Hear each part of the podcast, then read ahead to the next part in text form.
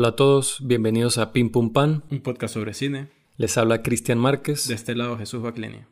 Hoy hablaremos de dos películas nuevas, dos películas que están actualmente en cines aquí en España. Son dos películas de horror y cada una conforma parte de dos de las franquicias más exitosas del cine de horror de todos los tiempos. Iba a decir de los últimos años, pero de todos los tiempos. A nivel monetario, el dinero que han acumulado esas franquicias y pues el, éxito y la legión de fans es mayor que, no sé, muchas otras películas antes. Sí, porque bueno, hablando de franquicias como tal, se puede hablar de franquicias como eh, Masacre en Texas. Viernes 13. Viernes 13. ya en, en, Elm, en Elm Street. Nightmare on Elm Street. Son eh, ese tipo de franquicias. Antes estaban que si estas películas de Drácula, de Bela Lugosi, de Boris Karloff. Pero estas franquicias son El Conjuro y Saw. Algo curioso también de estas dos franquicias es que fueron planteadas originalmente, al menos las primeras películas de esas franquicias fueron dirigidas y coescritas por James Wan, que es uno de los cineastas más exitosos de los últimos años. Indiferentemente de si a la gente le guste o no su cine, es un tipo que ha tenido muchísimo éxito. Y él, si no me equivoco, es de Malasia. Entonces, como un, una historia bastante inspiradora, ¿no? Una persona que él nació en Malasia, se vino muy pequeño a Estados Unidos, se convirtió en director de cine, y no solo en cualquier director de cine, que hizo una película que vieron por allá en dos festivales, sino hizo hasta ahora hecho, ha sido parte de dos de, de estas dos franquicias que son tan, tan, tan, tan exitosas y que le gustan a tanta gente. El programa se desenvolverá de la siguiente manera. Primero, hablaremos de Spiral, From the Book of Saw, del 2021, dirigida por Darren Lynn Boseman. Luego hablaremos un poco de lo que vimos esta semana. Creo que yo fui el único que logró ver algunas cosas y las cosas que vi todas tienen que ver con neo-noir o con cine negro, policiaco, por la, quizás por las la piquiña, la picazón que me dejó Hit la semana pasada, ¿no? Entonces, bueno, haremos, hablaré un poco sobre ese género y sobre estas películas que vi que están muy interesantes y al final hablaremos de The Conjuring, The Devil Made Me Do It, dirigida por Michelle Chávez, actualmente en cines, también aquí en España. ¿Usted qué experiencia tiene con la franquicia de Saw? Pues mi experiencia con Saw con la primera es muy graciosa porque recuerdo estar con mis primos, en casa de mis primos, y estaba con mi tío, mi tía, y en un momento yo estaba con mi hermano también, mi hermano es menor que yo, y yo recuerdo que tenía como unos 8 o 9 años, más o menos, y en un momento esta, nos pusieron una película y todos se fueron. O sea, nos quedamos mi hermano y yo en el cuarto y ellos estaban que si en la cocina haciendo alguna vaina. ¿Y la película cuál era? So. ¿Y qué hace un niño de 8 o 9 años y otro de 7, 8 viendo esa película? En un punto recuerdo que nosotros nos salimos del cuarto y llegamos a la cocina y todos empezaron a reír. O sea, ustedes la tuvieron que haber visto el año en que salió, casi. Prácticamente. Que fue el 2004. Sí. Entonces, pone que haya sido 2005. Algo así. Entonces, para mí fue bastante traumático hasta cierto punto porque me acuerdo de flashazos de las cosas que sucedían en el baño, cuando secuestraban a esta gente, esta gente disfrazada con cabezas de animales, recuerdo que eran una como cabeza de cerdo. Eh, estoy hablando del recuerdo que tengo de ese momento cuando era niño y lo que vi. Y para mí fue espeluznante y tal vez vi otras cosas que no recuerdo, pero seguro que vi otras cosas. Y ya más grande, cuando fui más consciente de lo que era So y ya era franquicia, pues ya habían salido otras películas, fue cuando vi, no las he visto todas, la verdad, pero creo que habré visto como hasta la tercera. Y recuerdo que la primera me pareció una película súper atrapante, súper asfixiante y bastante interesante cómo tocaba ciertos temas y cómo contaba la historia. es como lo que puedo decir ahora de, hasta ahora de eso. Sí, a mí, yo, en, mi caso sucedía que yo estudiaba en el liceo militar, ¿no? Entonces yo constant, todas las semanas tenía que ir al terminal de San Cristóbal para irme al liceo o el terminal de La Grita para devolverme a mi casa en San Cristóbal. Entonces en estos terminales estaba el típico, eso es muy típico, o era muy típico allá en Venezuela, de estos hombres que estaban como una especie de tabla, cartel o algo así con un montón de películas pirateadas. Tenían así los DVDs y tenían las carátulas. Entonces, entre todos esos siempre llamaba mucho la atención, no solo a mí, sino a mis amigos, esta película que se llama Sa, Nosotros decíamos SA porque era S-A-W como SO, que quiere decir sierra. En, en aquel entonces yo no sabía que SO significaba sierra. O vio, es el pasado también de vio. Y el póster era, eran como, creo que es un pie amputado y una mano o unos dedos. Entonces era, es bastante gráfico, ¿no? El, el póster de la película. En el baño, ¿no es? Que es como el fondo no, de es un fondo blanco. Creo que es así como muy etéreo el baño. O no sé si es el baño, pero recuerdo es como el fondo blanco y las partes del cuerpo. A mí desde aquel entonces ya me interesaban las películas, pero, o sea, en general. Pero eso me causara como un morbo. Pero yo en mi cabeza decía, no creo que sea buena. Debe ser una de esas películas que ellos tienen aquí, simplemente por shock. La gente las compra y las ve, pero es una película mala, sangrienta, es lo que yo creí. Pero un día estoy con mi hermano, de, no sé, quizás unos años después, y nosotros alquilamos mucho películas, todas las semanas alquilamos cuatro o cinco películas, o las comprábamos, y vemos que está esta, este póster de So. Nosotros, coño, vamos a ver qué, qué es lo, lo que, que es. Y me acuerdo que nos estábamos quedando en casa de mi abuela, y la vimos en casa de mi abuela. Mi abuela atrás cocinando y tal, y nosotros ahí en la sala viendo la película. Y mi abuela levantaba un poco la cabeza y veía lo que nosotros estábamos viendo. Me acuerdo que eso también pasó con Superbad y esa sí no pudimos seguirla viendo porque nos dio demasiada pena con mi abuela cuando Jonah Hill empieza a dibujar penes. Pero... Que eso casi que empezando la Exacto, no, no, no la seguimos viendo. Dije, las quitamos y nosotros, por Dios, qué inapropiada esta película para verla junto a mi abuela. Pero entonces, en cambio, las películas de horror o así violentas, mi abuela dice que no le gustaban, pero nos dábamos cuenta que le daba como cierta curiosidad morbosa como nosotros. Entonces fue una sorpresa que esta película no solo era muy violenta, sino que tenía un guion súper interesante. A mí me, me, Winter y yo quedamos fascinados con lo buena que nos pareció la película, porque dijimos, esta película si no tuviese sangre, si no tuviese, no fuese gráficamente, gráfica como es, igual sería una historia muy cool. Al menos para un adolescente fue algo así, los plot twist tras plot twist, la cosa que siempre me interesó del, de la historia contenida que estos personajes duran toda la película dentro del baño, a pesar de que la película nos muestra muchas cosas fuera de ahí, pero nos gustó muchísimo. Después, en el mismo liceo militar, seguimos estudiando allí Recuerdo que pasan la segunda en el teatro del liceo, que allá nos ponían películas que definitivamente no eran aptas para... Sí, aquí en este podcast ya podemos listar varias películas que pasaron en su liceo que... Sí, no, y, y bueno, y yo estaba acostumbrado porque yo desde niño ya veía películas así, pero ahí nos las pasan en masas a, un, a cientos de jóvenes, en, de, de, niños entre 11 y 16, 17 años. Entonces pasaron esas, So 2, y eso fue un suceso en el liceo. Al otro día todo el mundo estaba hablando de esa película y de, no, y de la trampa y tal, no sé qué. Me acuerdo que después, por petición del público, pasaron la 3 en el teatro del liceo. Yo ya estaría en quinto año.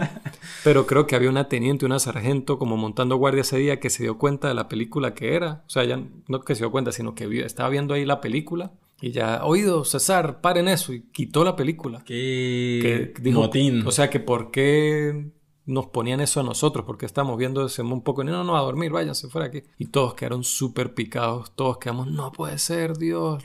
Y llegué ese fin de semana a casa de mi abuela porque la cosa es que de donde cruzar de donde vivía mi abuela estaba el lugar donde alquilamos las películas. Y vimos la 3. Entonces a mí la 1, la 2 y la 3 me gustaban mucho.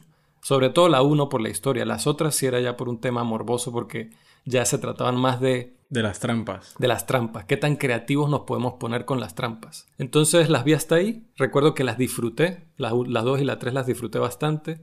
En aquel entonces, digo, siendo un adolescente, ni siquiera me había graduado del liceo. Pero sí, eh, esas películas eh, eran entretenidas. Eh, las relaciono mucho con mi adolescencia. Sé que después salieron muchas, no sé cuántas son, como 10. No vi más, yo creo que vi la cuarta y me pareció aburridísima, como mal actuada, como que no me gustó y dije, no, esto no, ya no es para mí. Creo que esta es como la séptima, si mal no recuerdo.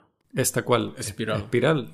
Yo creo que Espiral es la segunda fuera de las que se llaman So. De So que se llaman So, creo que salieron como ocho o nueve. Y después salió Jigsaw. Y después salió Spyro. Verga, no me acordaba de Jigsaw.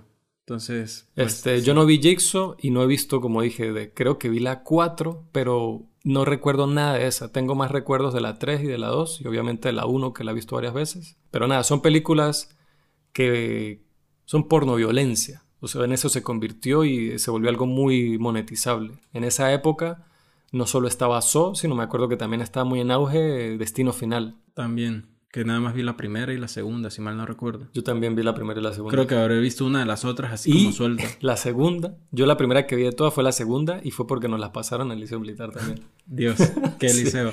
¿Cuál, es la de la montaña rusa, la del parque de atracciones? La uno. Ah, entonces. No, mentiras. esa, es la que más tengo esa es la, mi mente. Esa es la 3, si no me equivoco. La 2 es la del camión con los troncos que se sueltan en la autopista y mm. matan a todos.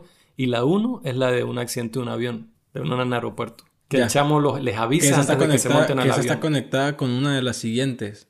Que creo que, no me acuerdo cuál es, eh, si es la cuarta, la quinta o algo, que el final de esa es alguien subiéndose a un avión y es ese avión de la primera. Ah, pues probablemente. Pero esas películas, por lo menos Destino Final, son peores películas que So. So por lo menos tienen una historia, al menos las primeras, como más interesantes, se enfocan en personajes, hay como algo más, un planteamiento y más interesante. Destino Final era horror gore cerebrado. Era que usted iba a ver un poco de jóvenes, veinteañeros, adolescentes a morir de maneras horribles y súper intrincadas. Pero usted, esos personajes generalmente eran mal actuados, usted nunca le importaba si morían o no, sino usted quería ver cómo morían. Y esas películas todas tenían desnudos. Entonces, para un adolescente. Como las tipas que mueren en la cama esta. En la cama. Dios, siempre me acuerdo de eso, qué horrible.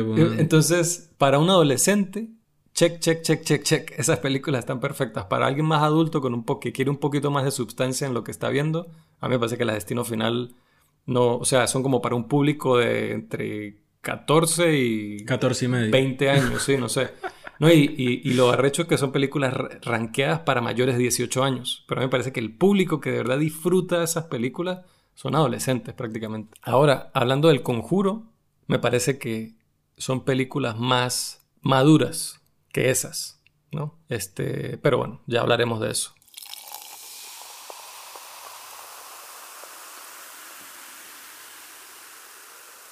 Spiral from the Book of Saw del 2021, dirigida por Darren Lynn Boseman, leo la sinopsis. Un cerebro criminal desata una forma retorcida de justicia en espiral, el nuevo y aterrador capítulo del libro de Saw. Vale señalar que Darren Lynn Boseman no es extraño con la franquicia de Saw. Si no me equivoco, justamente él dirigió la 2 y la 3 de Saw y quizás alguna otra. Interesante.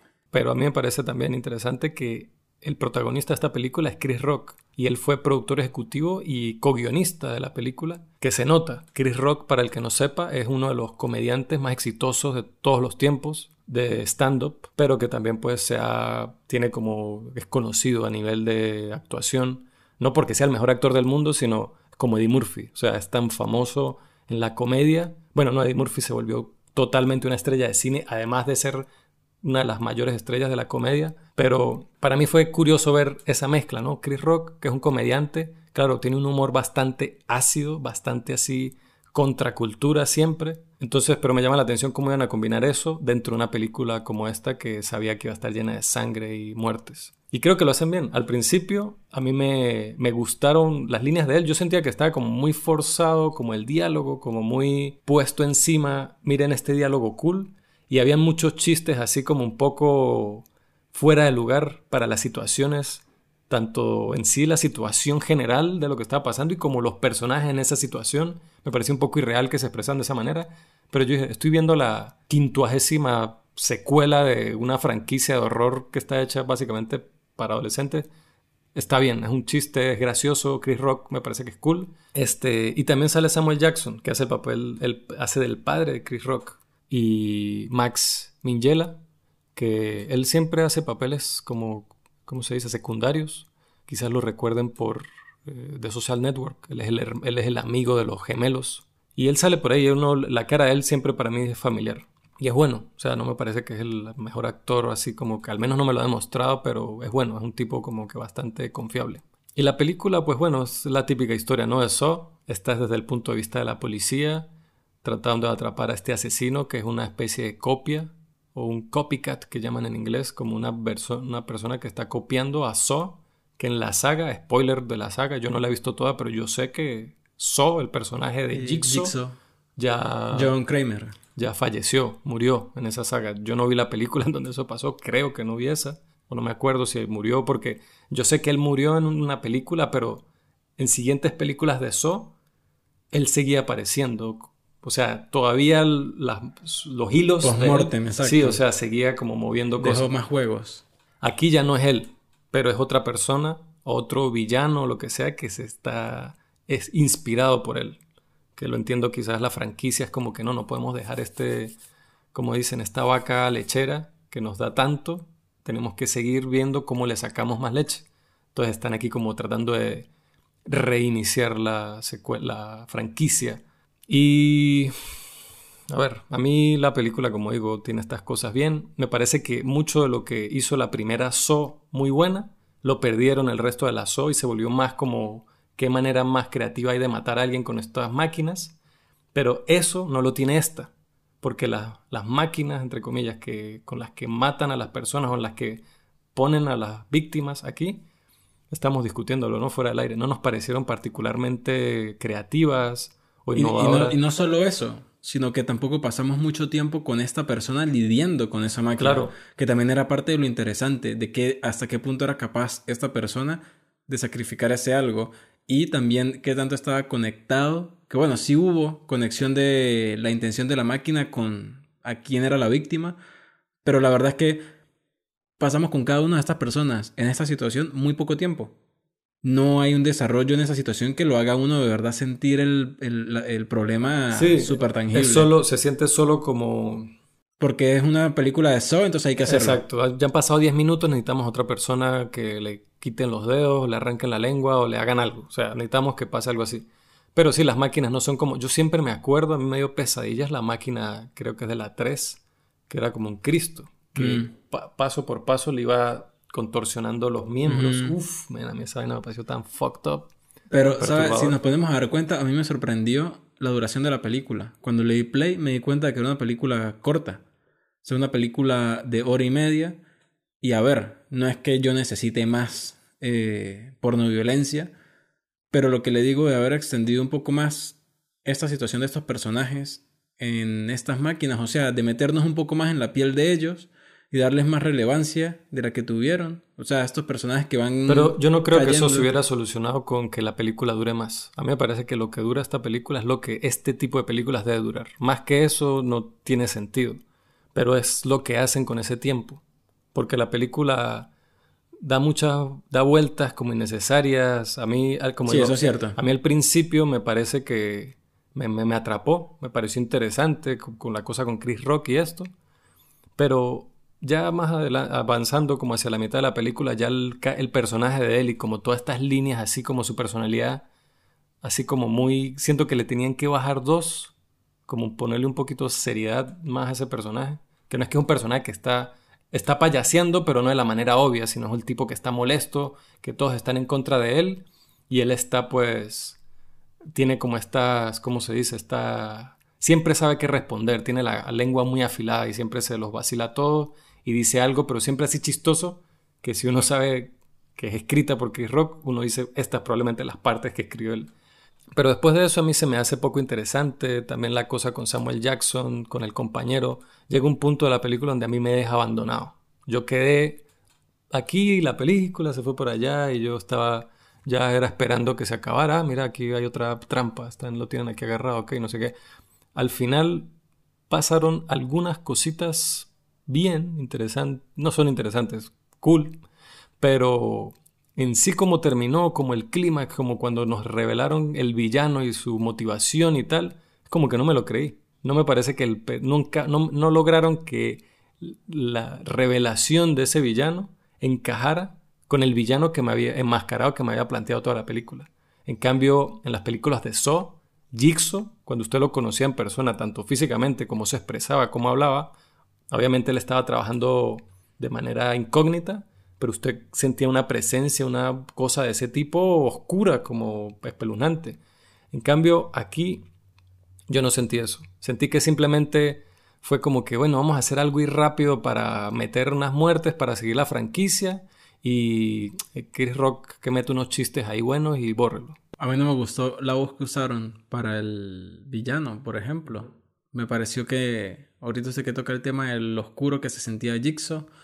Creo que en parte también la máscara ayudó un montón. O sea, hay como ciertos elementos a nivel estético, auditivo y visual que ayudaban mucho a crear esta aura.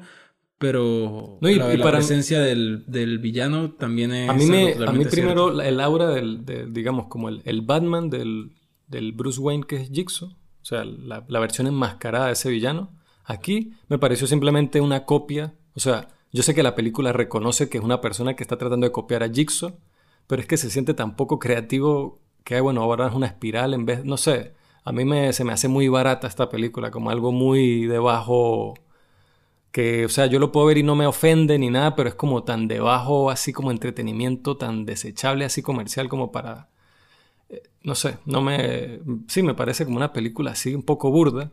O sea, está bien para lo que es, al final. Es que yo creo que, puede haber sido mucho peor. o, también puede haber sido mejor, pienso yo. Pero Entonces, para lo que, para lo que, es que es mucho con lo que usted, las expectativas que usted le daba cuando estaba adolescente y vio ese DVD por primera vez. Claro. respecto a lo no, que y, y ni siquiera me dio eso. O sea, no me dio lo que me prometía ese DVD de So 1 en el 2005. Porque tiene violencia, pero no se, no, no se compara, al menos no es tan cool, si podemos decir que la violencia es cool como es en esas primeras películas. Exacto, eso me refiero. Las trampas fueron súper básicas y era como que te damos tiempo, 30 segundos para que tomes la decisión de pues, sacarte, no cortarse la lengua, básicamente sacársela de, de, la garganta. Eh, entonces, en cambio, Jigsaw, una de las cosas que mantenía atención era que mucha, lo que usted dice, ¿no? El tiempo que uno pasaba con ellos y uno sentía que ellos tenían oportunidad. Además de que las máquinas eran mucho más arrechas, más creativas. Otra vez, aquí todo, lo, todo se puede defender en esta película. No, pero es que se supone que esto es una copia de Jigsaw, no es tan buena como él. Pero incluso cómo termina, con la música y con todo el tema que termina muy parecida como termina muchas de las películas de Saw, para mí fue como que, ah, really, o sea, no sé, a mí al principio me estaba gustando, a la mitad me aburrió, al final tuvo como algunos momentos donde medio despertó mi atención, algo con el personaje de Samuel Jackson que me pareció cool, que lo estamos discutiendo, pero de resto, a mí ese final me pareció malísimo. O sea, como que súper poco inspirado, como sacado del orto. O sea, como así tan. tan del montón me pareció esta película. Tenía tiempo que no era una película que me parecía tan. A mí, como cierre. O sea, como, como le da el cierre, como pasa los créditos, a mí me gustó.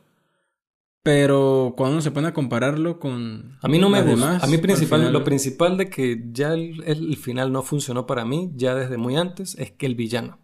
Parece que el villano no me lo creí, pero nada. Es que ese es, el, ese es uno de los problemas. Entonces, ya imagínese. El problema son, películas que... se centran en un villano. O sea, este tipo de película de terror, So, se centran alrededor de Jigsaw, el villano. Halloween, se, al Mike, Michael Myers. Este, Friday the 13 el no sé cómo se llama el de Friday the 13, Freddy Krueger, o sea, se centran en, dentro de estos personajes y esos personajes son espeluznantes y son interesantes y son súper macabros.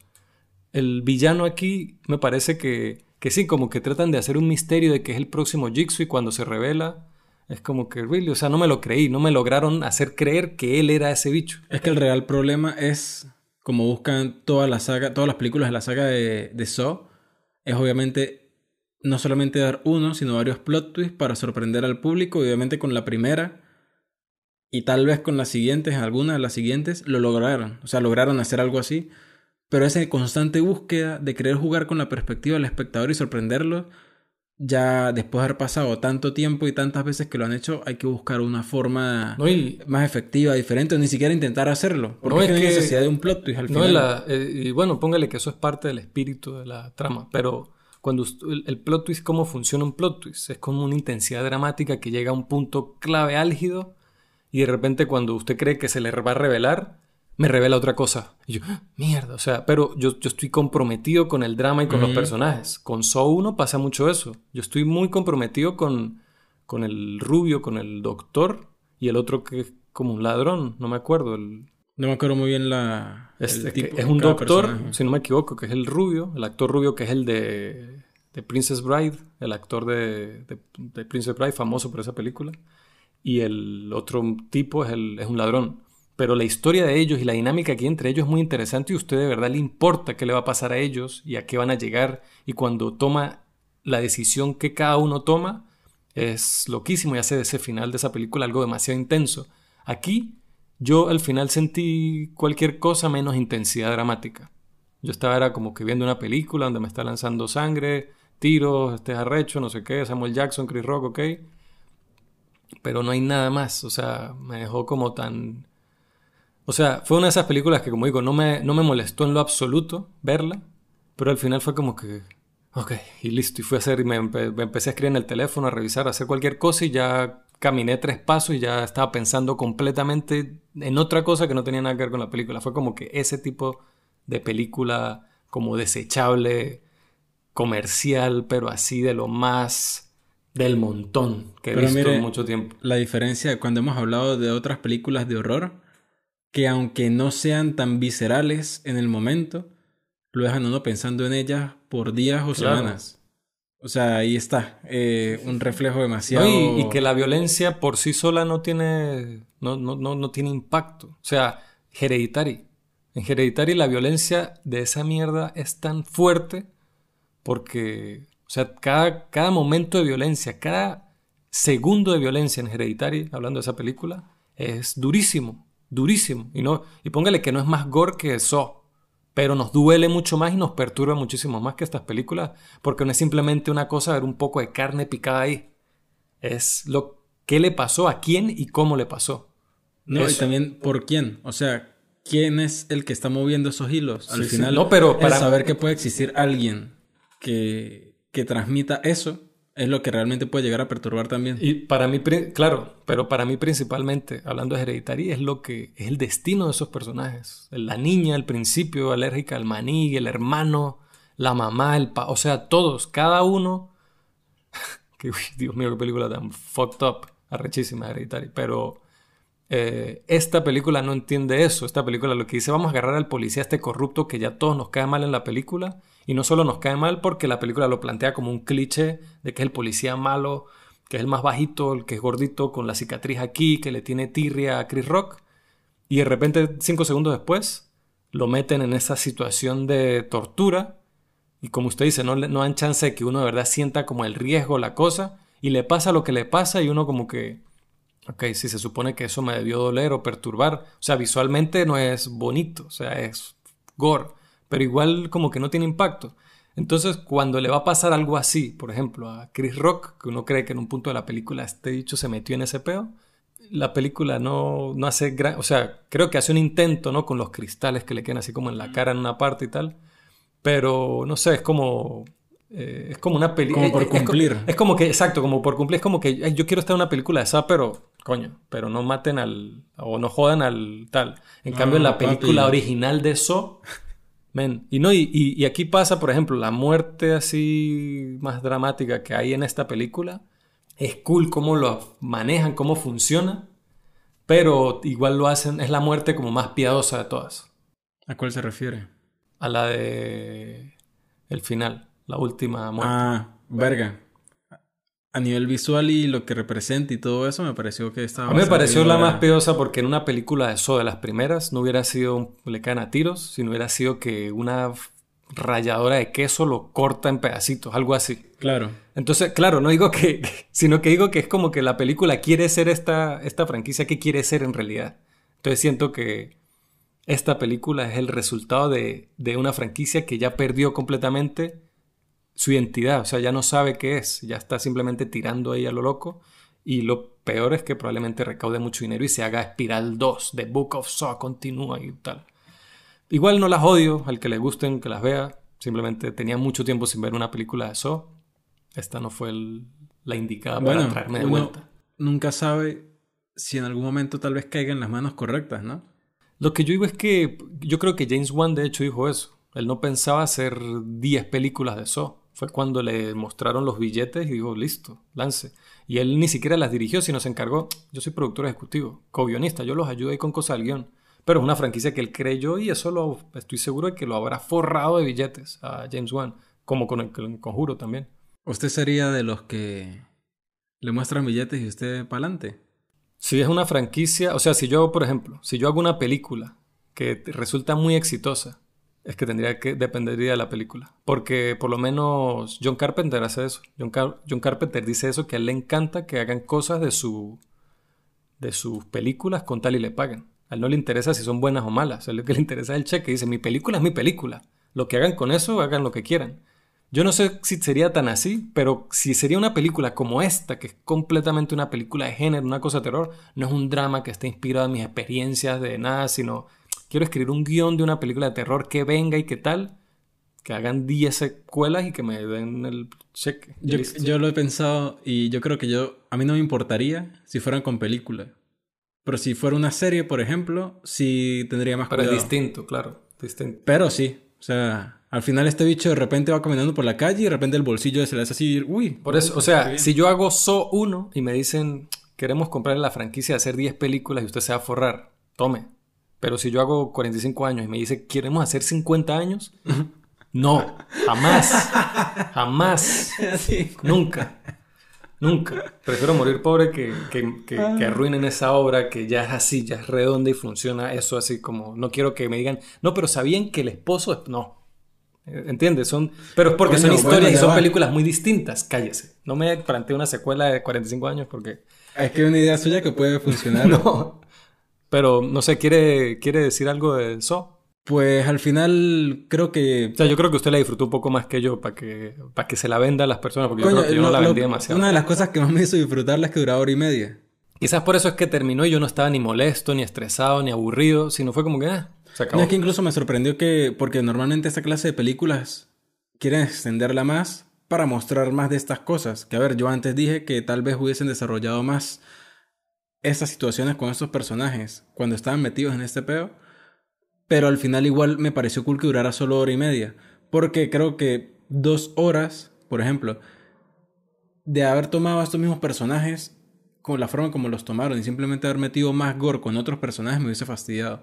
Porque lo único que yo hubiese justificado que durara más es coño, que de, verdad nos hubiesen hecho esta situación más latente. Claro. Pero el hecho de que sea tan corta, me parece que es positivo para la película. Aparte, el personaje de Chris Rock, aunque lo que ya dijimos que tiene sus altos y sus bajos, a mí me parece que estuvo bien. Y me, gusta, me gustó verlo a él. O sea, saber que él era el protagonista y estarlo siguiendo a él me, me la hizo más agradable. Sí, a mí, a mí me parece que él está bien, Chris Rock, pero me parece que cansa.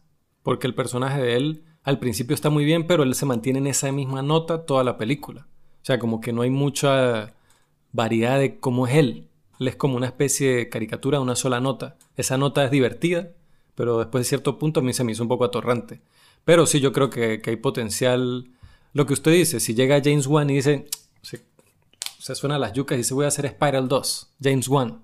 Coño, ahí sí segurísimo, con Chris Rock también. Uf, ahí sería mucho más Sí, sí, sí, totalmente. Interesante, pero dudo que eso pase. James Wan ya está haciendo este año, saca su próxima película dirigida por él, que no es parte ni del conjuro ni de eso. Y eso me, me, me da muchísimos. Yo siempre lo digo. Yo prefiero mil veces cuando un director hace algo original que algo basado. Que Christopher Nolan va a hacer Batman, genial. Pero a mí me interesa más Inception. No digo que me guste más Inception que Batman, sino que si a mí me dan la noticia, este director que a usted le gusta mucho va a ser esta adaptación de. Yo prefiero entre eso y que haga algo original, 10 millones de veces prefiero su bueno, el original. Hay excepciones. Bueno, no, obviamente si hace algo original también es brutal, pero está Dune. No, por eso, pero yo prefiero, a mí me tiene muchísimo más entusiasmado. Bueno, no es lo mismo, también es una adaptación, pero de Son, que también es de Denis Villeneuve. Me parece mucho más interesante. O sea, estoy seguro de que Doom la va a partir y la va a pegar al techo y me va a parecer un 10 de 10, eso espero. Y va a ser una de las mejores películas del año. Pero ya desde antes me quita un poco la emoción de que, bueno, esto ya existe, ya lo han contado, ya se ha trabajado esta historia, no exitosamente, pero ya, ya está en el... En cambio, cuando Inception, me acuerdo, repito, no quiero decir con eso que Inception me parezca la mejor película de todas ni nada, sino que para mí siempre es más original cuando se hacen nuevas historias no simplemente adaptación de algo que ya está. Claro. Y sobre todo si eso que ya está es bueno. La novela de Doom es un fucking clásico de la ciencia ficción. Entonces, The Dark Knight es con la que yo considero la mejor película de Nolan. Y a pesar de que yo estoy diciendo esto, pero es así, o sea, James Wan, antes de que yo verlo dirigiendo la octogésima secuela de Saw, quiero verlo hacer algo nuevo, original. Me parece mucho más interesante eso. Sí. Pero bueno, esto fue Spiral. Espiral del 2021, ah, dirigida por Darren Lynn Boseman, está actualmente en cines aquí en España. Ahora hablaremos un poco de lo que hemos visto en la semana. En este caso, pues yo fui el único que tuvo oportunidad de ver cosas porque Jesús sí tiene una vida, yo no. Ambos la tenemos, pero, mis semanas últimamente han estado un poco caóticas. Pero exacto, su vida ha sido más como de adulto, la mía ha sido de estar aquí encerrado viendo películas. Entonces, yo, como dije, ¿no? Yo quedé con una piquiña con Hit, que como muy entusiasmado, muy emocionado. Dije, veo otra vez Hit. O dije, no, no, Cristian, cálmese. Eso que usted puede durar viendo esa película, puede ver otras dos. Y, pero tenía este hambre de películas de eso, esas películas policíacas de cine negro, de misterio, con esa atmósfera. Y, y ese género en general se puede resumir. Es un término que es difícil de definir porque, a ver, el film noir, mientras estaban haciendo esas películas, no les decían así fue un crítico de cine, años después de que ese esas películas, ya la última salió, en un artículo dijo, los llamó así cine negro, y quedó, caló y dijo, listo, este es un cine negro. Lo bautizó. Entonces, cuando los directores están haciendo estas películas, supongo que algunos sí lo harán conscientemente, pero la mayoría quieren hacer una película de género policiaco y ellos, consciente o inconscientemente, están inspirados por estas películas del film noir. Entonces, este tipo de películas se les llama neo-noir, como nuevo negro en español, ¿no? Pero es que como el nuevo cine negro. Entonces, ese nuevo cine negro empezó sobre todo a manifestarse así con fuerza en los años 70. El film noir, la etapa así como dorada del film noir, si no me equivoco, fueron como los 40 y los 50, o los 30 y los 40. los 30 y 40. Exacto. Entonces es como esta respuesta, ¿no? Que los, los ejemplos más famosos de, del neo-noir de los 70, el más famoso es Chinatown, sin duda. Brutal. Que es... Bueno, el guion de esa película se usa para dar cátedra de guion. Exactamente. En la New York, en la Escuela de Cine de Nueva York, la plantilla del guion de Chinatown es el que usan para que las personas aprendan cómo se escribe un guion. Es buenísima esa película y tiene uno de los mejores finales de la historia del cine. duro. Durísimo, durísimo. Pero hay muchas películas. Hablamos de Michael Mann eh, la semana pasada. Y, su primera película fue uno de los neonor más icónicos y más, pero trancados que hay, que es Steve, protagonizada por Michael Kahn, que es By the Book. Es el típico historia del ladrón que se va a retirar, pero antes va a ser su último trabajo y obviamente ese último trabajo todo sale mal. Clasiquísimo. Clásico, pero lo hace, tiene como tanto así, oh, la textura del film noir, pero ya en vez de las sombras blanco y negro, usa como esa película prevalece mucho la noche y la luz sobre el asfalto mojado. Que de hecho, Michael Mann recuerdo que dijo que gastó no sé cuánto, parte del presupuesto se gastó en cisternas de agua que usaron simplemente para mojar el piso y que se viera como él quería que se viera, por esta estética tan específica que él quería plantear. Ejemplos más modernos de neo-noir está Drive, que también es esta película que es muy inspirada por este estilo, personaje estoico, solitario, que es un antihéroe que busca justicia, pero que no es una buena persona, ¿no? Entonces, todas las películas de las que voy a hablar entran en esa, en esa categoría, de algunas más que otras, pero todas muy interesantes. Y las, las iré hablando no en orden cronológico de ellas, sino en el orden en que la fui viendo. La primera de ellas fue Night Moves de 1975, dirigida por Arthur Penn. Leo la sinopsis. El investigador privado de Los Ángeles, Harry Mosby, es contratado por un cliente para encontrar a su hija adolescente fugitiva. Mosby rastrea a la hija solo para tropezar con algo mucho más intrigante y siniestro. Protagonizada por el crack entre cracks, Gene Hackman. Él, ha sido reconocido como uno de los mejores actores de, no, del siglo XX y del, parte del siglo XXI desde siempre pero como él se retiró, si no me equivoco, fue en el 2006, ya la gente como que no lo menciona tanto y como que se le olvida que Jim Hackman era el puto crack, era, un, era uno de los mejores actores, con más carácter, más presencia. De hecho, en una de sus últimas actuaciones, no sé si ganó, estuvo nominado a Mejor Actor de Reparto por The Royal Tenenbaums, que hizo el, padre, el papel del padre. Él es muy famoso por haber interpretado a ex Luthor en Superman, a pesar de que ese no su mejor papel. Pero el papel clave de Jim Hackman es el de The eh, French Connection, que película de William Fredkin, brutal también, otra peliculón. Pero bueno, aquí está Jim Hackman interpretando a este detective privado, Harry Mosley. Que esta, esta sinopsis, no sé por qué me recuerda un poco a You Were Never Really Here, o al menos a, lo que, a cosas que suceden en esa película. Este, sí, pues ahora que lo dices, si uno la lee así, sí, pero son eh, películas, pero completa y totalmente distintas, porque You Were Never Really Here, el personaje de Joaquín Phoenix, es un varas. Es un bicho que usted lo mira feo y él con un meñique le parte todos los huesos. Aquí Harry Mosley, detective privado, pero es un tipo que, que todo le sale mal. Todo le sale mal. Tiene problemas en el matrimonio, descubre que la mujer le está montando cachos o como siendo infiel. Está siendo infiel, no sé si aquí usan esa expresión también de que le está montando cachos. La esposa le está siendo infiel, el caso que está cubriendo es como que él ya no cree del todo o tiene una duda existencial con respecto al trabajo que hace, que le preguntan constantemente en la película, ¿cuál es tu trabajo? Meterse en la vida de los demás y simplemente esparcir el sufrimiento de esas vidas. Entonces, me parece que la película, si uno lee la sinopsis, parece algo muy clásico del cine negro, ¿no? Esa sinopsis, el detective privado en busca de una chica perdida, clásico, sinopsis de cine negro, ¿no? Pero el guion hace algo extremadamente interesante porque es como que, que eso después lo leí. El director vio, Arthur Penn agarró este guion y dijo, hmm, hay algo interesante aquí. Y se puso con el guionista a reescribir el guion que el guionista también dijo que para él fue un poco frustrante porque esto de guion para él era simplemente un guion de esos comerciales que le estaba haciendo para vender y, y, poder financiar sus proyectos como más ambiciosos. Pero Arthur Penn, que no es guionista, solo director, lo impulsó a que lo modificara de tal manera que se convirtió en esta película que tiene toda esta trama que nos está planteando en la sinopsis como algo completamente superficial y de lo que en lo que verdad profundiza y se y como que el estudio que hace tiene que ver con la identidad de ese detective privado en esa función de detective privado.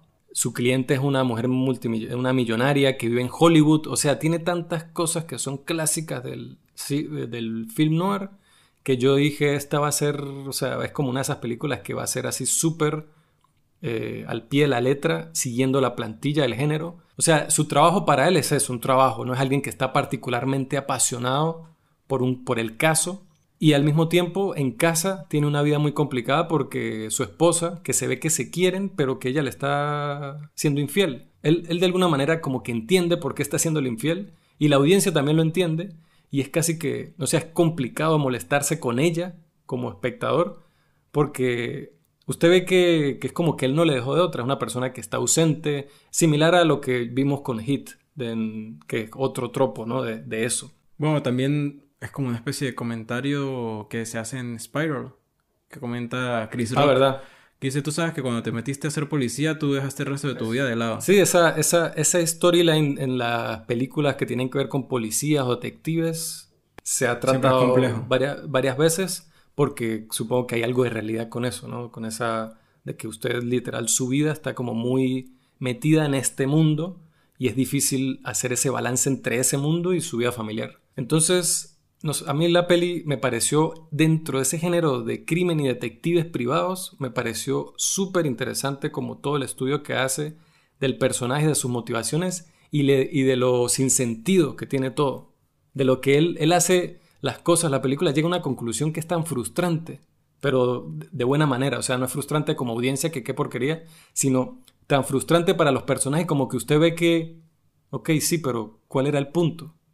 Y, hay una alegoría visual. La última toma de la película, no voy a hacer spoilers, pero tiene que ver algo con estar atrapado en círculos, que, que da como ese cierre que uno, o sea, similar a Chinatown, aunque uno termina como que, man, what the fuck, termina así como súper golpeado, pero es dando como un mensaje, así con el puño cerrado, y siento que me lo dio Jim Hackman, que se que pega, le pesa la mano. Y, y también que, además de todas estas cosas que tiene sobre ese estudio, al final tiene como una, una escena de acción, un par de escenas de acción que yo no me esperaba. Yo creí que esta película iba a ser como una especie de, drama misterioso. Y al final tiene estas dos escenas así fuertes de acción que me parecieron brutales. Y no digo brutales como usamos la palabra en Venezuela de brutal, sino brutales de con las uñas en la tierra. O sea, es una pelea, pero no es una pelea de, de raid. Una pelea de dos tipos que parecen dos papás, pero así súper horrible en el barro, que se caen, que se cansan, que es así súper tosca y súper torpe y súper... Real. Sí, se siente como muy real y como muy visceral, porque es como que todo lo que tiene Jim Hackman, todas estas frustraciones que él tiene por dentro, es como que explotan de alguna manera en ese momento. Y, y es muy interesante. Si, si, les interesa este género, este tipo de películas, me parece que esta película da un comentario muy único y muy como profundo, particular, algo de verdad como para pensarlo, que incluso en un primer visionado puede pasar desapercibido y yo siento que en mi caso hay muchas cosas de la película que yo no aprecié porque al principio creí que era esta película típica de detectives y después me di cuenta que era mucho más que eso, era como este análisis profundo del personaje y de en sí del rol del detective privado, que de verdad que la recomiendo muchísimo. Se llama Night Moves, es de 1975, dirigida por Arthur Penn.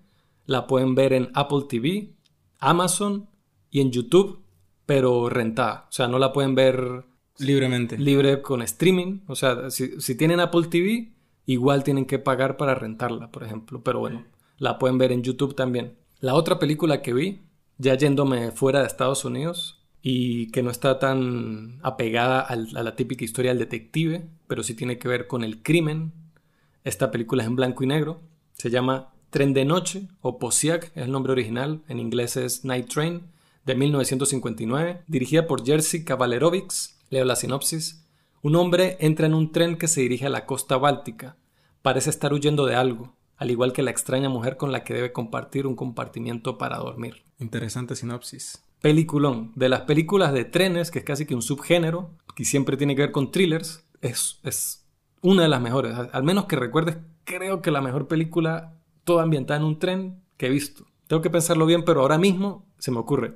Hace poco vi la de Demon Slayer, que es buena, es fina, pero me dejó. Tengo algunas críticas. Siempre me acuerdo cuando hablo de eso de la novela de Agatha Christie, Asesinato en el Orient Express, que también sacaron una película. Bueno, han sacado varias películas. De esa novela. más famosa. Sí. más clásico de todos. Esa, y que por eso mismo es que tiene como tres adaptaciones al cine. La más reciente, sé que sale Kenneth Branagh, es el director y el protagonista interpretando a Poirot. Hércules Poirot. Pero esta película es, bueno, primero es una película polaca de finales de la década de los 50, en blanco y negro que directo e indirectamente está inspirada por esta estética, ¿no? Como más impresionista del cine negro estadounidense, o de incluso del, expresionismo alemán de antes, que es de donde se inspiró principalmente el cine negro estadounidense. Entonces, es esta, este tipo de películas que empieza con este hombre sin nombre, un hombre que vemos que tiene mucha prisa por entrar a este tren que está a punto de partir y, es, él, es nuestro protagonista, pero siempre, o sea, siempre estamos con él, pero nunca sabemos del todo, al menos por gran parte de la película no sabemos por qué este tipo está apurado, por qué quiere estar solo. La película expone información de una manera que me pareció muy cool. Eso es otra cosa que iba a decir que lo olvidé de Night Moves. Night Moves tiene la típica escena de las películas detectivescas al final, donde sale el, el héroe tiene un enfrentamiento con uno de los villanos o con uno de los antagonistas. y este antagonista le cuenta todo lo que pasó en la película, todo el plan maestro retorciéndose el bigote. Pero Night Moves lo hace de una manera perfecta, o sea, lo hace súper eficiente, o sea, hace tal cual eso, pero lo hace en un escenario, o sea, lo plantea la escena de tal manera que es completamente creíble. No se siente como personajes vomitándonos toda la información a la audiencia para que entiendan, sino lograron plantear esa escena de una manera que yo de una vez stop, tomé nota porque esto hay que tenerlo de referencia. Esta película, Tren de Noche, la manera en que expone información es que la cámara está siempre como deambulando por el tren. Él es nuestro protagonista, pero la cámara muchas veces pareciera que tuviese como vida propia, porque como que él pasa por un pasillo y la cámara lo está siguiendo, pero él sigue derecho en el pasillo y la cámara se queda en dos personas que están leyendo el periódico en la ventana. Y la cámara de repente se cae en el mismo plano y usted escucha que lo que están hablando es de que en la ciudad un, hombre asesinó a su mujer y huyó y no lo han atrapado. Y él así que no, eso debe ser. Entonces los dos hombres hablando de manera trivial sobre esa noticia en el periódico. Y ahí mismo pasa nuestro protagonista que ya fue a hacer lo que estaba haciendo frente a la cámara y la cámara como que se acuerda que estaba con él y vuelve con él y, y lo sigue. Eso también me pareció muy interesante, como muy no sé, mantuvo mi interés constante en la película y le, y crea una duda. Hmm, ¿Por qué la cámara se quedó ahí hablando de un tipo que asesinó a una mujer y de repente escapó y ahora estamos... Entonces como que lo hace a uno generar una idea de quién podría ser este hombre, pero constantemente se la está... Sí puede ser, no puede ser. Y, todo el conjunto de personajes, similar a Asesinato en el Orient Express, que no es que se centra solo en Hércules Poirot, sino es todo un ensamble de personajes, todos muy pintorescos. Aquí pasa lo mismo entonces, también me parece que la fotografía es tan creativa y tan bonita. Y es un tren de estos donde para uno pasar por un pasillo no es que están las dos filas de sillas y usted pasa, es que hay habitaciones y cuando usted camina por el pasillo, si hay dos personas, literalmente se tienen que ustedes a recostar como sardinas para que uno pase enfrente suyo. Entonces es súper claustrofóbico eso y la película logra eh, plantear como composiciones tan bellas y como tan, no solo bellas eh, visualmente, sino como funcionales. Para... Está, está, grabada toda en un tren. O sea, digo, a nivel de producción, ¿es un tren? No, ¿O es un set? No, eh, porque grabar en un espacio así en esa época debe haber sido bastante jodido. Pues una buena pregunta. Yo creo que habían unas partes donde yo decía, ¿eso es el exterior o es una pantalla? Porque se no, hay típicas escenas donde hay un personaje hablando y se, ve el fondo, ¿no? Pasando. Y, y, y hay, habían momentos en donde se notaba que era una pantalla, una película de Europa de 1959. Pero habían en otros donde se notaba que estaban en un tren. Entonces yo creo que es posible que haya habido una combinación de ambas pero yo quedé demasiado encantado con la fotografía y como con toda la atmósfera y que de repente también se empieza como a volver una especie de romance porque él quiere tener una cabina para él solo, pero no puede hacer otra cosa sino compartirla con esta mujer que también está sola y que también es muy misteriosa. Entonces la manera en que la relación de ellos empieza a desarrollar le agrega como esta otra capa como de romántica a la película, que en algunos casos eso puede, puede como desviarnos de la atención principal, pero no sé, esta peli tiene como ese tema del misterio de quién es el hombre, pero de lo que se trata, siento yo, es como, es como un retrato del tren, porque tiene mucha personalidad geográficamente la película, donde como está filmada y donde está filmada, y cada personaje que nos atravesamos, por trivial que sea, el que trae la comida, el que está en la cabina de al lado, el que es amigo del otro, que si hay dos, por lo menos hace toda la película, hace el plano, hay una parte del tren donde hay mucha gente sentada, así que no tiene una cabina, sino están como amontonadas así en un, como en, un pasillo, y hay un muchacho que es como un marinero sentado viendo a una chica, también joven como él, y él sonriéndole y la chica así como, como toda así coqueta con él. Y ellos creo que ninguno de esos dos personajes tiene una línea nunca, pero la película nos lo muestra por lo menos cinco o seis veces. Entonces, todos esos detalles visuales y del movimiento de cámara y de la fotografía le dan como una personalidad a todo el ambiente en el que estamos. También es una película muy corta y me pareció muy interesante y me parece que llega a un clímax brutal. Tren de Noche o Night Train en inglés de 1959, dirigida por Jerzy Kavalerovics. La pueden ver gratis en YouTube. Ajá, ahora otra película de este género, pero que es la que está más, de, creo que de todas las que voy a hablar, esta es la que más evidentemente está inspirada y así como de frente haciendo referencia a este tipo de cine del que estoy hablando. Bueno, viendo de quién es. Entonces se llama Dress to Kill, que quiere decir como vestida para matar, hasta el nombre, de 1980 dirigida por Brian De Palma. Leo la sinopsis. Una misteriosa mujer rubia mata a uno de los pacientes de un psiquiatra y luego persigue a la prostituta de clase alta que presenció el asesinato. Qué buena sinopsis. Y esta sinopsis me spoilea los la primera media hora de película. Es similar a Psycho. De hecho, estaba leyendo que esta película se planteó para que fuese como la como Psycho pero al revés. No voy a decir más de ahí para que no se spoileen, pero el planteamiento de la historia de esta película fue conteniendo eso en mente. ¿Cómo hacemos Psycho pero al revés? En vez de esto, que sea esto, en vez de aquello, que sea esto otro. También vale señalar Brian De Palma para el que no sepa, su película más conocida, Scarface.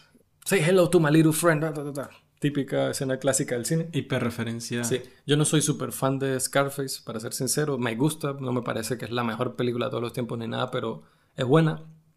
Brand De Palma es del grupo de cineastas de los 70 donde salió Spielberg, Coppola, Scorsese, Lucas, De Palma. Él es parte de ese grupo. ellos son amigos y todos empezaron a hacer películas al mismo tiempo este, de los que yo siempre digo que el, que el, el más consistente de todos ellos para mí sin duda es Scorsese. El que explotó así fue como una estrella fugaz que se quemó rapidísimo, fue Coppola. Y Brian De Palma era el que hacía como películas más, más de género, porque estas otras son como más profundas. Scorsese y Coppola son como profundizan muchísimo más en otras cosas. Las de él son más enfocadas en acción y en emociones. Entonces, esta película es así. Y algo también muy este, destacable de, de, Palma, y en particular de esta película, es el lenguaje visual que tiene. Hay escenas, hay secuencias enteras de 15 minutos donde no hay ni una línea de diálogo, nadie habla. Toda la información que nos da es visual, pero de manera exquisita. O sea, es un tipo que entiende el lenguaje visual del cine y lo usa cada vez que puede, pero con toda su potencia. Y eso se aprecia muchísimo. Tiene mucha fuerza el cine de De Palma. Algo que se podría criticar, que se criticó mucho en esa época y hoy día se criticaría muchísimo más, es que la película tiene una representación del rol femenino bastante, algunos dirían que problemática. En aquel entonces la llamaron misógena. Este, yo creo que, a ver, para tratar de ser un poco justos con De Palma, es una representación donde las mujeres que aparecen en esta película son generalmente, no son las más morales del mundo, pero en este género del cine negro y todo eso está lleno de hombres inmorales. ¿Por qué no podemos ver una película donde también hayan mujeres con esa falta de valores éticos o qué sé yo. Y es una película que es muy sexosa, ¿no? Tiene que ver mucho con la seducción y cómo eso es un arma o también es una falla que logra que usted termine asesinado de una manera horrible. Entonces, es una película interesante, no es mi película favorita de Brian De Palma y de todas estas películas de las que voy a hablar de Noir fue la que menos me gustó pero igual aprecio muchísimo sobre todo lo que rescato es ese lenguaje visual que él tiene y la manera en que él estructura todo un set piece, toda una escena donde toda, absolutamente toda la información que nos da es con acciones, es visual, detalles, planos, detalles. Ese, ese, ese lenguaje visual y cómo está montado es, es magistral, o sea, es de tomar nota. Pero creo que De Palma tiene mejores películas. A mí me gusta mucho, por ejemplo, Carlitos Way. A mucha, a los intocables me gusta A mucha gente le gusta los intocables, a mí no me gustan los intocables, pero De Palma es un cineasta que bueno, vale la pena ver y hasta cierto punto estudiar. Michael Caine, que sale en esta película, que lo hace muy bien y es un galán, dijo que le parece que Brand, después, después de trabajar en esta película, dijo, estoy de acuerdo con que De Palma es un genio, pero tengo que admitir que es uno de los directores más fríos con actores que yo con los que yo he trabajado. O sea, que no es muy cálido con los actores, sea lo que sea que quiso decir Michael Caine con eso, que tiene fama. De hecho, en la trivia en IMDb de esta película aparece que todas las personas en el set quedaron encantados con Michael Caine, que es inglés, y esta película es estadounidense y todo el elenco es estadounidense, de lo amable que es y de lo bondadoso que es con su tiempo, porque era la persona con el más famosa y con el cheque más grande de, de todos. Pero, por ejemplo, cuando había que grabar una escena de conversación, usted sabe que a veces graban el plano de Michael Caine hoy y el contraplano, que es con la actriz dentro de una semana. Entonces, normalmente, para cuando van a grabar el contraplano de la actriz, no necesitan a Michael Caine, ponen a un, ¿cómo es que le llaman aquí en España? Les dicen doble de luz, que es como un, un doble del actor que detrás, la parte de atrás de la cabeza se ve como la Michael Caine y eso es suficiente. En cambio, Michael Caine dijo que no, que él está dispuesto a venir a ese tiempo donde él literalmente no iba a salir en pantalla simplemente para ayudar a la actuación de sus co coestrellas. Y entonces, que eso es algo raro en esa industria, a ese nivel de fama y de prestigio. Entonces, que Michael Caine eso, me, me, quedé con esa anécdota de que Michael Caine como que era muy bondadoso, muy pana. Caballero inglés. Muy, exacto, el estereotipo del caballero inglés. Y Brian De Palma al parecer es un poco muy bueno como su lenguaje visual y todo esto, pero al parecer un poco frío con los actores. Dress to Kill de 1980, dirigida por Brian De Palma, la pueden ver por Filming. Y la última de estas la más difícil de conseguir, de muchos sentidos me pareció la más interesante y la que me dejó como más, en, muchos casos es como la más pura neo-noir, porque a diferencia en eh, Night Moves, que es como esta, este contraargumento contra la cosa del detective, esta es como que agarra el género y lo abraza con todas sus fuerzas y cuenta una historia, pero llevando el género un poquito más allá, planteando cosas que no se habían visto en el género y es la única de estas películas de las que voy a hablar hoy y de las que yo he visto, creo, que es latinoamericana. El Aura del 2005, dirigida por Fabián Bielinski. Leo la sinopsis. Un taxidermista honrado, aunque taciturno y osco, planea el crimen perfecto. No da mucha información esa sinopsis, pero perfecto que sea así porque qué película para sorprenderme a medida que se va moviendo. Primera sorpresa, es protagonizada por Ricardo Darín. Que no sabía. O sea, yo cuando la vi, yo, wow, esto es esta película para conseguirla fue imposible, que es muy triste porque es una película negra latinoamericana y no es cualquiera, o sea, es buenísima. Creo que cine latinoamericano es una de las mejores cosas que he visto, que recuerde así ahora mismo. Fabián Bielinski Falleció poco después de hacer esta película, muy joven, trágicamente sufrió un infarto mientras estaba haciendo el casting de su próxima película. Y la película que hizo antes de esta fue Nueve Reinas. Ah, ok. Ya. Entonces, dos peliculones. Y falleció a los cuarenta y tantos, cincuenta y tantos años. De lo que nos perdimos. Sí, men, o sea, gran película. Y ese tipo de películas en Latinoamérica, ese tipo de género, no sé. argentino. Argentino, sí. Estudió en la ENERC. Este, digo eso porque en algún punto yo tuve aspiraciones de estudiar en esa escuela de cine, que es probablemente la escuela de cine más prestigiosa de esa zona del mundo, ¿no? La NERC. Es triste esto, ¿no? Que se haya muerto el director, que la película no se consiga de, por, de manera legítima y cuando se consigue, se consigue en una resolución pero horrible, espantosa. Sin embargo, gracias a ciertos contactos la terminé viendo en Cuevana 3 y simplemente la, vi, la busqué en todos lados porque quería, primero quería verla en buena calidad y quería, para poderla recomendar debidamente, quería ver si estaba disponible en alguna plataforma, ya sea de cine latinoamericano o argentino o lo que sea. Entonces, pero nada, la conseguí, la vi, estaba un poco con la cosa de la resolución, que era así como una papa esa cosa, pero desde el principio se me olvidó que la película era resolución 480, porque yo siempre lo digo, ¿no? La fotografía y todas estas cosas son geniales, pero si la historia, los personajes y todo esto no funciona, eh, lo demás que usted tiene encima es simplemente adorno. En cambio aquí, desde el, core de la película ya es muy interesante. Ricardo Darín ya no es secreto para nadie que puede llevar una, dos, tres, cuatro películas sobre sus hombros si le da la gana. Y aquí pues no es la excepción. No sé cómo hablar de esta película sin arruinar las sorpresas que tiene, pero me pareció que en atmósfera es la más cercana a lo que yo eh, espero cuando quiero ver una película, un neo-noir. Me encantó la atmósfera que, plantea Tren de Noche, pero es como muy única, ¿no? Es como muy original, es muy europea del este. Este Night Moves es como tiene una estética y una atmósfera muy del cine estadounidense de los años 70.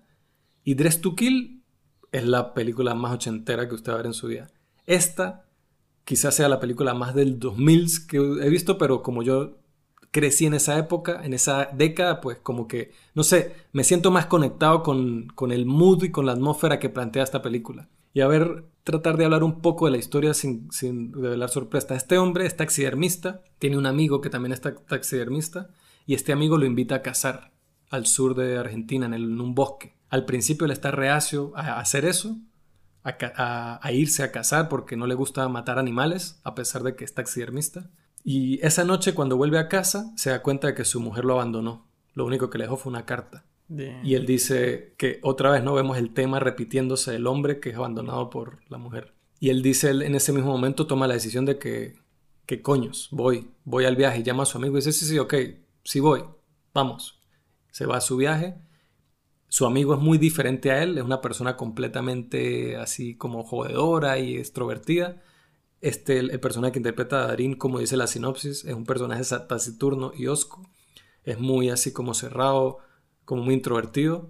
Pero hay una escena donde ellos dos están, van a cobrar el cheque del pago y él le dice a su compañero la manera perfecta en que podrían robar ese banco pero solo como una fantasía. La película lo plantea visualmente, mientras él está diciendo haríamos esto, estas personas, mira ya ese tipo como se agachó el policía tal, y, su amigo simplemente se ríe y le dice, este huevón, deja de ser esa fantasía, ¿acaso que lo vas a robar y no sé qué? Hablando de Nueve Reinas y de Fabián Bielinski, y esa, nada más ustedes escribiéndome eso me logro imaginar un poco como en Nueve Reinas cuando el mismo Ricardo Darín le está explicando a este otro personaje cómo son los carteristas y qué hacen y qué técnicas pero, usan, no va viendo todo. Pero los personajes que interpreta Darín en las dos películas son muy distintos. Me imagino, claro. Este, y después llega al bosque, ¿no? Y tiene como toda esta atmósfera, una cabaña en el bosque, es como más rural, entonces dan como esta, esta sensación de aislamiento y de que ya no están en la ciudad, sino están en un terreno desconocido, ¿no? De que estos son dos tipos que son citadinos, que están en el bosque para cazar un ciervo para cazar. Simplemente le dicen, no vamos a disparar, capaz no le disparamos a nadie, simplemente salir, tirar, echar unos tiros, estar al aire libre, y alejarnos un poco de la ciudad. Es más como eso. Es como le vende el viaje a su amigo. Entonces, digamos que las cosas no salen como ellos quisieran. Y Ricardo Darín se mete en un rollo, pero de magnitudes titánicas. Pero como la película nos va poco a poco metiendo en ese rollo, es muy interesante. Pero más interesante aún y lo, y lo que de verdad hace funcionar la película, porque otra película con otro personaje todo parecería como demasiado conveniente, demasiado peliculero, es como se planteó el personaje de Ricardo Darín, que es un tipo raro, callado, silencioso, pero es un, él lo dice en voz alta, que él, él, reconoce, él sabe que él tiene un, su memoria es diferente a la de los demás. Entonces él recuerda detalles que nadie más recuerda solo con verlo. Y cuando él está explicando a su amigo cómo se podría robar ese banco, su amigo le dice, ok, si es así, ¿cuál es el número de serie de las bolsas de dinero que están metiendo los policías? Y Ricardo Darín sin chistar dice R-X7S y le dice los dos códigos. El carajo se voltea y ve que son efectivamente. Entonces ya nos plantean ahí que él, él tiene una, un superpoder, una habilidad, ¿no? Que es, es, de, es muy peliculero. Una fotográfica. Es muy de película, pero combina muy bien con en este género meter ese detalle. Otro detalle de ese personaje es que es epiléptico.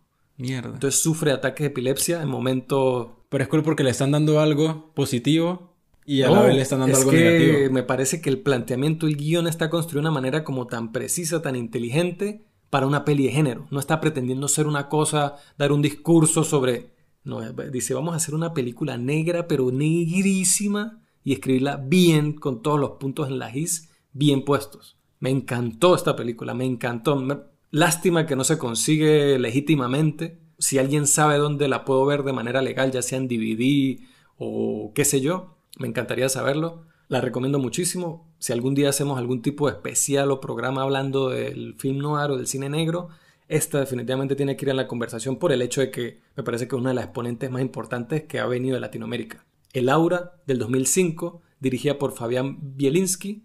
Yo la vi en Cuevana 3, yo no recomendaría, pues, pero no hay, no, no, no hay de otra. O sea, es que no se consigue, ni torrents piratas de la película se consiguen. O sea, es desaparecida en acción. Qué triste.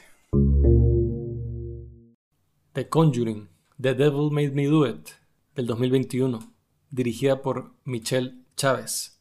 Leo la sinopsis. Los Warren investigan un asesinato que puede estar relacionado con una posesión demoníaca. Bastante también. Lo que hacen siempre. Sí. Casi. Como dijimos, eh, The Conjuring es la. No sé, creo que también es la octava de, esta franquicia. Es la tercera de The Conjuring, pero Annabelle. Annabelle 2, La, Monja. La Monja. Eh, hay una que es La Maldición de la Llorona, que es dirigida por Michelle Chávez, es del mismo universo también. Entonces ya también hay varias películas que son todas como este mismo universo de los Warren, ¿no? Pero bueno, esta es la tercera de El Conjuro y es la primera que no es dirigida por James Wan. Y bueno, protagonizada por los de siempre, que creo yo que son como el, el 70% de lo que hace buenas estas películas, Patrick Wilson y Vera Farmiga, que tienen muy buena química entre los dos como pareja fuera del conjuro, ambos tienen como cosas muy buenas. Diría que ver, a Farminga más que Patrick Wilson, pero nunca he visto algo de Patrick Wilson donde me parezca que él es malo. O sea, que él actúa mal. Siempre me parece que es como una presencia en pantalla como en la que puedo confiar. Como un actor que digo, ah, este papel es de él. Sé que ese papel está check, está seguro, va a ir bien. Y él es muy likable. Él es muy likable. Hay un tema de su aspecto físico, y de los personajes que interpreta que lo hacen una, una persona, interpretar personajes muy empáticos. Y Vera Farmiga también es una persona que por alguna razón ha caído siempre como interpretar papeles muy buenos en películas muy violentas. El, quizás su papel más famoso es el de Los Infiltrados, pero yo también le recuerdo mucho por Up in the Air y particularmente por Corriendo Asustado, que es una película extremadamente violenta brutal, protagonizada por Paul Walker. No sé por qué esa película no es conocida, pero me parece que tiene todo para ser famosa y tener ser de culto, pero no es conocida. Y nada, bueno, ellos siempre son confiables. Yo los veo a ellos y es como que, ah, como que me dan tranquilidad. Muy diferente a So, que Chris Rock sí puede tener todo lo que quiera, es carismático y tal, pero ellos son consistentes. Ellos, al menos cuando ellos están en pantalla, las cosas no, o sea, puede ser en la película terrible, pero ellos mantienen siempre como cierto nivel de calidad en la película. No sé si a usted le pasa eso, pero ellos dos, yo por separado me gustan esos actores y juntos me parece que se la llevan tan bien. Y eh, Vera Farmiga, de hecho, ha dicho que lo que a ella más le gusta de esta franquicia es volver a trabajar con Patrick Wilson, como que tiene una muy buena relación laboral. Y se nota, o sea, en la película como que uno nota esa... Además de que los personajes en sí, el guion tiene a los personajes como una pareja que se aman muchísimo no se tienen como muy buena química, me encantan. Ellos me parece que son el corazón, alma de, de esta película, son los Warren. Y en esta película hay una línea narrativa que habla mucho de esta relación entre ellos, ¿no? Entre los personajes.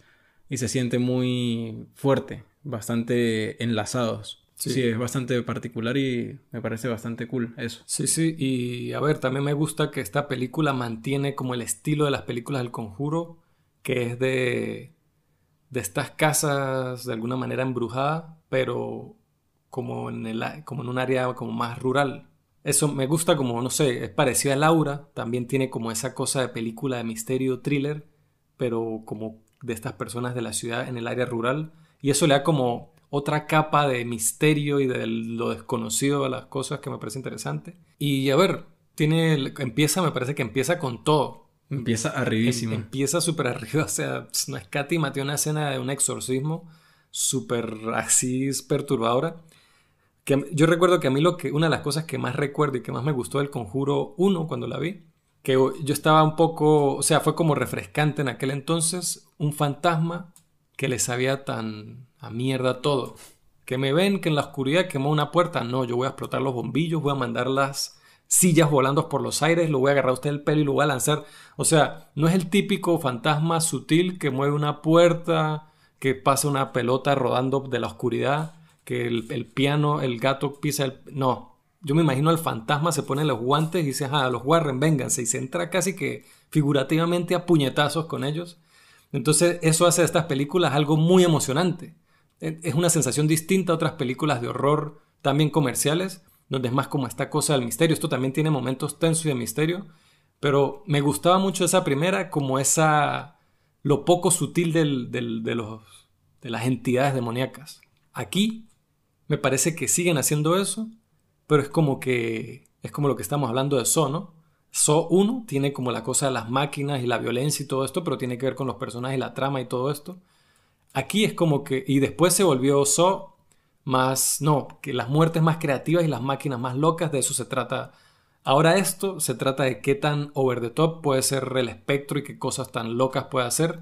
Al principio eso me pareció que estaba muy bien. El niño que se contorsiona, que usted me está diciendo, que yo también lo llegué a pensar, pero bueno, mientras tiene el espíritu dentro, sus huesos son de ectoplasma, qué sé yo.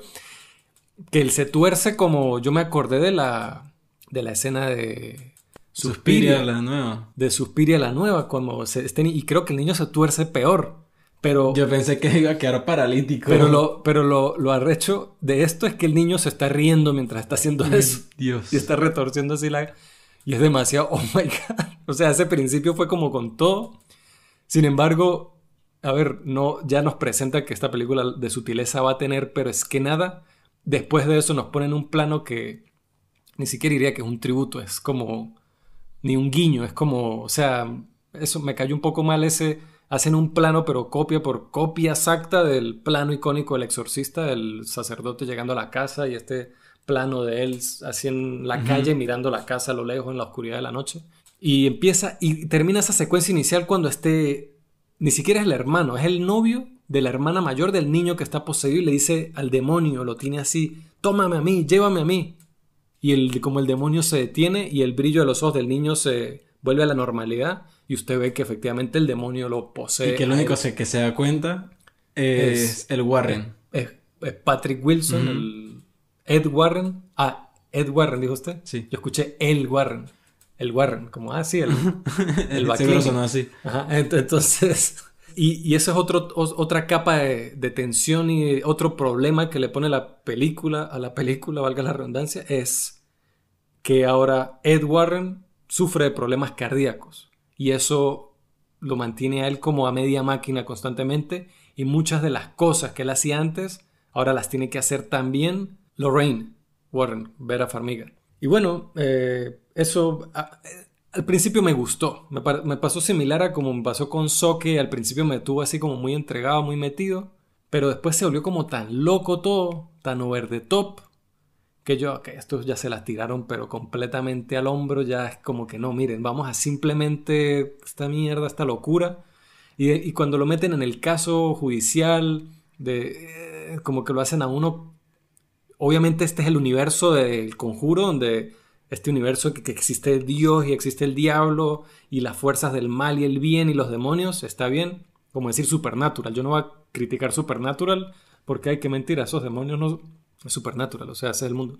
Entonces es el mundo de los Warren y en este mundo pues existen estas cosas, pero se volvió como demasiado así out there, demasiado fuera y se enfocó mucho en eso. En cambio, la, el Conjuro 1 tenía que ver mucho con la familia, con estos extraños que llegan, que son los Warren, y cómo esta familia va descubriendo y a poco a poco va confiando en los Warren y ellos lo ayudan y se vuelven como otros integrantes de la familia. Y tiene mucho que ver con la casa y con la dinámica dentro de esa casa, con mucho más contenida, mucho más tensa, mucho más interesante, mucho mejor construida, mucho más dirigida por James Wan. Entonces, esta me parece que era más como una versión más pop de esas películas. No está mal, me pareció que fue muy entretenida, pero sí creo que es inferior. Con la tercera, en este caso, yo estoy muy de acuerdo con lo que usted comenta, porque creo que la mitad de la película, incluso tal vez un poco más de la mitad, se hace súper interesante cómo plantean todo. Estábamos hablando antes fuera del aire, cómo buscan hacer un reflejo de cómo se puede sentir la esquizofrenia, ¿no? Y cómo los personajes perciben esa realidad. En este caso lo plantean como una eh, posesión demoníaca, pero fácilmente puede ser este otro aspecto con los pies más puestos en la realidad, o al menos en la realidad que nosotros conocemos. Se acerca más a eso y a cómo estos casos se suelen tratar. Entonces eso me gusta mucho como le agrega un poco de dualidad a esa percepción dentro de una historia que se vende como el conjuro, el diablo me obligó a hacerlo, pero se puede traspolar a otros aspectos. Me gustó eso. A mí me, esa parte de la, de la, como, como la mente, bueno, que en este caso no es la mente, sino es un demonio que está poseído, pero exacto, es como una especie de alegoría de cómo han sido algunos casos similares. Bueno, esto es basado, pero es que un milímetro de la película es basado en hechos reales. Este, pero eh, ha pasado mucho eso. Lo hablamos en el capítulo cuando hablamos de Saint Maud y de Lodge con Alejandro. Que esa combinación de fanatismo religioso con, con, una enfermedad mental tan fuerte como es la esquizofrenia, o sea, es muy dañino siempre. La mezcla imperfecta. Sí, es como, uff, es muy jodida esa mezcla. Entonces aquí, como es un mundo donde existen los demonios y todo esto, no es que el chamo tiene un problema mental, sino es que está poseído por un demonio. Pero si uno, uno puede entender que una persona con esquizofrenia, no todos, de hecho es la gran minoría, pero que tiene estas alucinaciones tan agresivas donde sienten que alguien los está atacando y la manera de ellos responder es simplemente en defensa, cuando resulta que en la realidad era su madre tratando de ayudarlo y él terminó apuñalándolo 40 veces. Exacto, cosas así que son terribles, pero han pasado de verdad muchas veces. Denso, súper denso. Entonces la forma en cómo la película habla de esto me gustó bastante. Otra cosa que me percaté a nivel de fotografía en la película, que la fotografía es muy bonita y muy precisa. Siempre son muy visualmente muy bien muy trabajadas las pelis de estas del conjuro. Que yo no lo recuerdo de las anteriores, pero en esta me percaté muchísimo y después de que me di cuenta lo empecé a notar durante todas las películas en cada escena y es que siempre habían dos tipos de luces, las rojas o naranjas y las azules. Sí, ese es el, ese es el, setup de luces de Hollywood, amarillo, y, eh, naranja y azul. Lo que siempre estaba en azul era donde estaban los personajes, donde se veían nuestros protagonistas y lo que siempre estaba en rojo era la oscuridad, todo lo que estaba de fondo, eran simplemente luces de, de referencia o luces para ambientar un poco más, pero todo siempre era en la oscuridad. Entonces me gustó un poco esa alegoría entre bien mal, eh, exacto. luz, oscuridad. Y, para ampliar eso, el, todas las escenas de la, no sé, la mujer esta satánica, cuando vemos esas como esos vistazos, porque Lorraine tiene esta habilidad de que toca algo y se puede conectar como espiritualmente, no sé, con eso. Y ella ve como imágenes de esta mujer haciendo esos rezos locos y haciendo este ritual satánico. Y eso es en luz roja, o naranja. Y cuando ellos se tienen como que enfrentar con ese mal al final de la película, pasan al lado rojo. Es naranja completamente. Me gustó ese juego ahí de, de colores a nivel de disposición visual, me gustó bastante eso. Sí, usan, usan, un, usan la paleta de colores más clásica del Hollywood actual para las películas comerciales. Por ejemplo, todas las películas de Michael Bay usan eso, el naranja y el azul, pero le da una motivación con eso, lo que usted dice, el bien y el mal, que está súper cool. Sí, sí, total. Y a mí esta película me pareció muy entretenida. O sea, a pesar de que lo que usted comentaba antes, la primera mitad, o incluso más en la primera mitad, se hace súper interesante todo este juego que hace con los personajes, las perspectivas, eh, cómo nos adentra en los problemas de cada uno, en lo que ve cada uno respecto a lo que está sucediendo, de si esto realmente está sucediendo así, no entendemos el misterio de por qué este demonio estaba y después se fue. O sea, me pareció muy atrapante, que a mí, bueno, hacia el final, que usted también lo comentó, todo se vuelve muy over the top, todo se vuelve súper caótico a niveles super Saiyajin Dios. Sí lo sentí disonante respecto a lo otro que había visto, y a cómo recuerdo la primera del conjuro, por ejemplo. ¿Y por qué? Pero al final, como me había dado tantas cosas interesantes al principio, creo que esto realmente no me afectó tanto. Pero sin embargo, al principio tiene estas cosas interesantes, pero algo que no tiene, que tiene, que creo que también lo tiene la segunda, pero tienen las otras, que es para lo que mi marca hace diferente las películas del conjuro al resto de películas de casas embrujadas, es que a mí de verdad me importa esa familia, O sea, aquí también yo hay como una relación al principio que hacen el intento, si lo hacen con la relación de la chica con su con el novio, que es el chico que termina estando poseído. Pero yo me pongo a pensar en la mamá de ellos, el hermanito que era el que estaba poseído al principio, como que después de eso pasa lo que pasa al principio, que es una escena así como tan fuerte. Y bueno, yo entiendo que Ed pues tuvo el infarto y se tuvieron que ir al hospital y como que no le prestaron atención. Pero dejan como eso a ellos, no le van a hacer un tipo, algún tipo de follow-up, como un seguimiento a esto que acabó de suceder aquí. O la... Entonces me parece que la, la familia quedó muy finita, o sea, quedó muy... Lorraine y Ed lo tienen estos dos actores que ya tienen varias películas como con nosotros, que ya queremos y amamos, pero los demás personajes quedaron como muy por encima. Aunque bueno, yo puedo entenderlo, que pudo haberse desarrollado más esa parte, pero creo que al final el tiempo jugaba muy en contra por el hecho de que a este pero es que personaje de, este, de este panel que termina poseído básicamente tenía iba contra reloj. Sí, pero es que no se trata de tiempo, o sea, eh, eh, el tiempo que tenga la película, el tiempo que pase para los personajes, ya lo hemos visto muchas veces y lo hemos hablado muchas veces aquí en el podcast como una escena, como pequeños momentos hacen que usted conecte o que haya desarrollo dramático de los personajes o de una familia o de una relación. Toda esta película no es que es nula de eso, pero yo no a mí no me importaba lo que le iba a pasar a ese niño o a este muchacho. Sí, es cierto. En, cambio, yo recuerdo la primera película, bueno, yo me acuerdo que toda esa familia, yo estaba, pero cada vez que uno se metía al sótano, que uno hacía lo que sea, aquí es más como la cosa, uy, vamos a ver qué va a pasar ahora. En el Conjuro 1 no era, uy, ¿qué va a pasar ahora? Sino es, no se vaya para allá, no se vaya, no se meta, prenda la luz, prenda la luz, oh, prendió la luz bien. Que eso es otra cosa que hacía muy bien el Conjuro 1. Todas estas cosas que nos dan rabia a las películas de terror donde escucha un ruido en la noche y se va con una linterna y uno, ¿por qué coño no prende la luz? En el Conjuro 1, yo me acuerdo que los personajes literalmente estaban en un cuarto oscuro y ellos metían la mano así en como para tocar el interruptor para y prendían la luz antes de entrar a la habitación con cague porque son conscientes de que está oscuro y que les da miedo como la audiencia. Entonces, a pesar de que es una película muy fantástica, yo conecté mucho con los personajes porque tomaban decisiones y hacían cosas, había una dinámica entre ellos que que eran lógicas. Que eran lógicas y que eran reales y que eh, yo empaticé mucho con ellos. A mí la uno del conjuro de pana me parece una... Claro, porque lo que, lo que siempre hace es que uno se frustre. Cuando los personajes uno desconecta. o no hacen cosas pues por conveniencia del guion. Exacto, exacto, eso da, rabia. A mí, ¿sabe qué parte me gustó aquí? Me causó mucha gracia cuando ellos están hablando con la abogada, que no, que cuál, cómo van a defender el caso posesión demoníaca. Y dice, por Dios, ¿cómo vamos a convencer a un jurado si ni siquiera han sido capaces de convencerme a mí? Bueno, si quieren... Hay, una línea ahí que dice, bueno, eh, cada vez que van a testificar o lo que sea en un jurado, ellos juran ante Dios, ya es hora de que empiecen a creer que el diablo también existe. Eso, eso me pareció una muy buena línea que se puede aplicar para el mundo real también.